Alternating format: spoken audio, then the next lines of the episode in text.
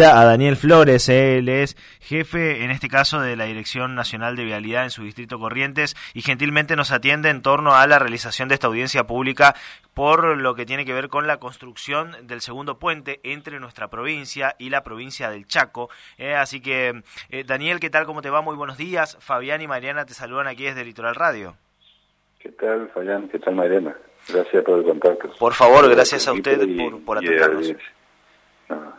Eh, y bueno, coméntenos un poquito cómo va a ser la, la modalidad de esta audiencia que, que, imagino que también tiene que ver con el deseo de muchos de que esto finalmente pueda proyectarse. Sí, sí, bueno, es un anhelo eh, inmenso, no solamente para la comunidad de Corrientes, sino para toda la región y, también eh, el país, que hay que tener en cuenta que se trata de una obra que fortalecería el famoso oceánico que transforma eh, de una herramienta eh, enorme para el crecimiento económico de nuestro país. Así que ser parte de, en esta instancia de, este, la verdad que es un, es un orgullo, no solamente por la participación del equipo a nivel nacional, sino también inclusive por la incumbencia que tiene que ver con instituciones, con la provincia, con la municipalidad, que sí o sí deben participar en esta instancia que justamente estamos cursando, ¿no? que son las diferentes consultas públicas y audiencias públicas que se van a ejecutar de acá, ya se vienen ejecutando hace unas semanas atrás y tenemos por un mes más esta agenda, que sí o sí es un parte del cumplimiento que nos exige el Fondo Monetario, el, Banco Interamericano de Desarrollo, que es el, ente que financia la obra, ¿no? que estamos hablando de una obra de, de 34 kilómetros de extensión. ¿entiendes?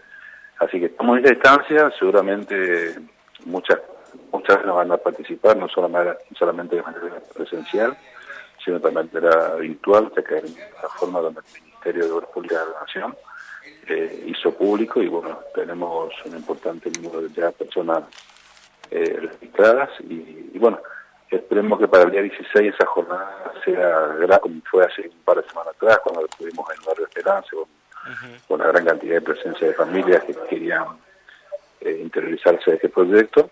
Y, con la expectativa cierta de que eh, se, irán, se irán cubriendo las diferentes consultas que nos hagan eh, y especialmente al equipo del Ministerio de Obras Públicas que va a estar presente en, esa jornada.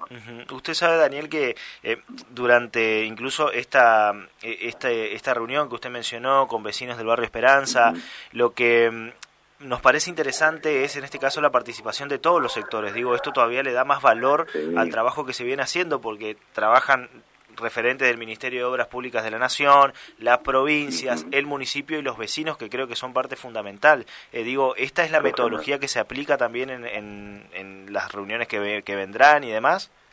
Sí, sí, totalmente. Fíjese que seguramente estarán participando profesionales eh, del Consejo Nacional también de de, la construcción de aquí del corriente, las cámaras, en fin, varias instituciones que seguramente van a tener que unas, algunas dudas, algunas consultas, hacer algunas preguntas, y bueno, para eso este equipo interdisciplinario del Ministerio, que viene haciendo este trabajo eh, a la par con los diferentes funcionarios de provinciales y municipales y por supuesto con algunos referentes de nuestro distrito. Así que sí, la verdad que es una metodología de trabajo que sí o sí es muy necesario y muy enriquecedor, considerando que estamos hablando de una obra eh, de trascendencia a nivel nacional. Así que, y ser parte de esto y que la, hacerle participar a la comunidad, esto por supuesto es más que valioso y valioso, ¿no? Eh, y Daniel, en ese sentido, eh, la modalidad para poder participar de esta audiencia es mediante una inscripción. ¿Cuándo se va a realizar? ¿Dónde se va a realizar? El, día 16. Ajá. El día 16 arranca a mitad de la jornada de la mañana. Eh, tenemos, eh, la verdad que no conozco exactamente el, el modo operandi y la manera que va, se va a desarrollar la, actividad. Seguramente esos detalles se irán, se irán eh, desde el Ministerio a medida que van transcurriendo los, días.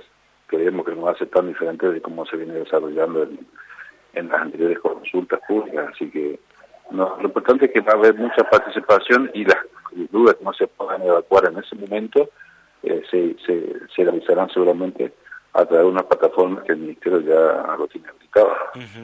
Ya ha terminado por ahí todo lo más eh, complejo, ¿no, Daniel? Esto de la licitación, de la adjudicación, digo, eh, se aprovechará también para presentar en líneas generales el proyecto y más o menos cuándo se espera que, se pueda llegar a iniciar con esto, o se puedan cumplir por lo menos con los últimos pasos como para dar el, anuncio formal.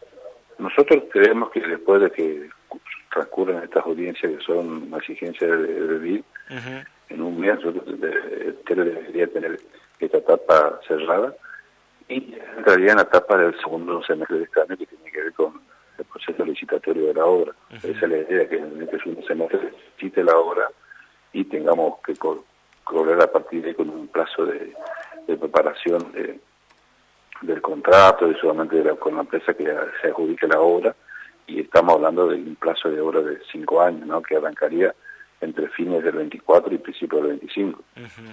Eh, finalmente, Daniel, le consulto también, ya en este caso por, por el puente en la localidad de Paso de los Libres, digo, eh, ¿cómo se viene trabajando en ese sentido, teniendo en cuenta por ahí el anuncio del intendente Ascúa también del convenio para poder dar una solución al problema del puente? Sí, nosotros, nosotros venimos ya más de dos años con, con, diferentes procesos licitatorios con la afán de de recuperar la cinta asfáltica de, esa, de ese puente y de algunas tareas también complementarias a, la estructura.